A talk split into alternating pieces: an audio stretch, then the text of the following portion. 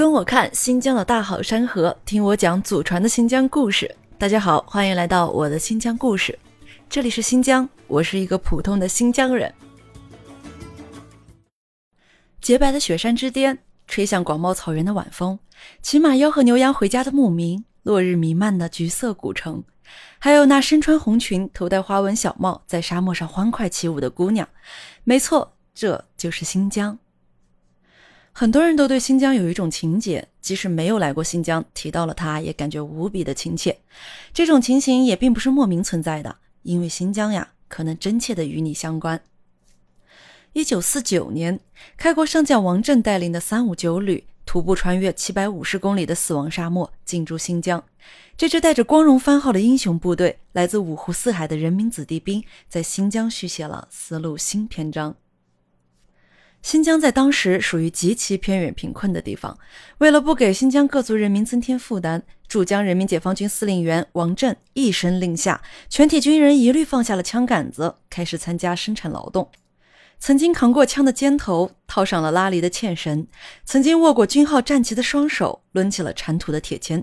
就此啊，荒无人烟的大漠深处响起了戈壁滩上盖花园的劳动号角。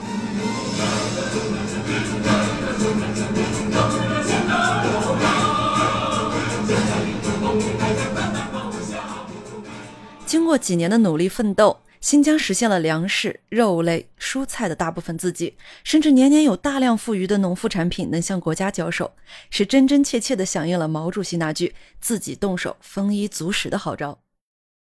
吃饱了就得考虑向更好的生活迈步。为了发展现代化工业，百万军肯战士奉献自己的军费，改八一钢铁厂、七一纺织厂、新疆面粉厂、尾胡梁电厂，自此。终结了新疆没有现代化工业的历史。随着各大工厂的建立，王震将军深感兵团缺乏新生力量，尤其是缺乏有知识、有文化的高素质劳动者。于是，大批来自全国各地的知识青年涌向新疆，共同参与新疆的生产建设。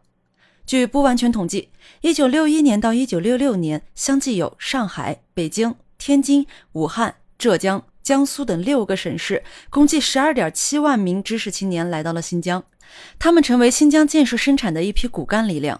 这一批人也被咱们称作知青。说到这儿，是不是想起了家里的某位七大姑八大姨、哥哥婶婶舅舅？哎，就是这么一批人儿，为新疆的生产建设做出了巨大的贡献。新疆的大戈壁就是靠这样一波接着一波的奔赴，逐渐鲜活多样起来的。生产建设兵团的将士们，新疆各族的兄弟姐妹们，再加上不远万里而来的知青们，用红柳筐挑起千里戈壁，用砍土慢造就万顷良田，一座座现代化的城区就这么浩浩荡荡的在戈壁滩上建起来了。扎根新疆生产建设十六年的人民诗人艾青，他是这样描绘新疆的：我到过许多地方，属这个城市最年轻。它是这样漂亮，令人一见倾心。不是瀚海蜃楼，不是蓬莱仙境，它的一草一木都有血汗凝成。是的，从荒凉戈壁到一居之城，是一代人用宝贵的青春岁月凝结成的史诗赞歌。在那个艰辛的时刻，十万功勋务农戍边。百万中华儿女奔赴边疆，是举国上下的努力，让天地苍茫的新疆如今成为了人民的乐土；是几代人的血汗，让现在的新疆交通便利，经济稳中求进。一个个绿色、智慧、便捷、现代的城区在戈壁滩上拔地而起，公路贯通沙海，铁轨铺向草原，空中巴士在县域间穿行。在新疆，我们这一辈的孩子基本都是江三代。什么是江三代？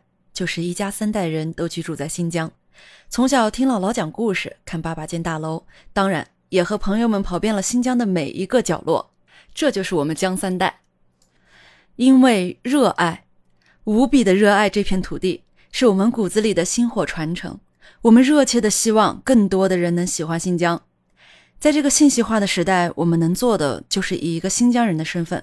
竭尽所能的为大家解答所有关于新疆的一切疑问，将一个不仅有美景、美人、美食，更有丰富的历史、浓厚人文气息的大美新疆展示给大家。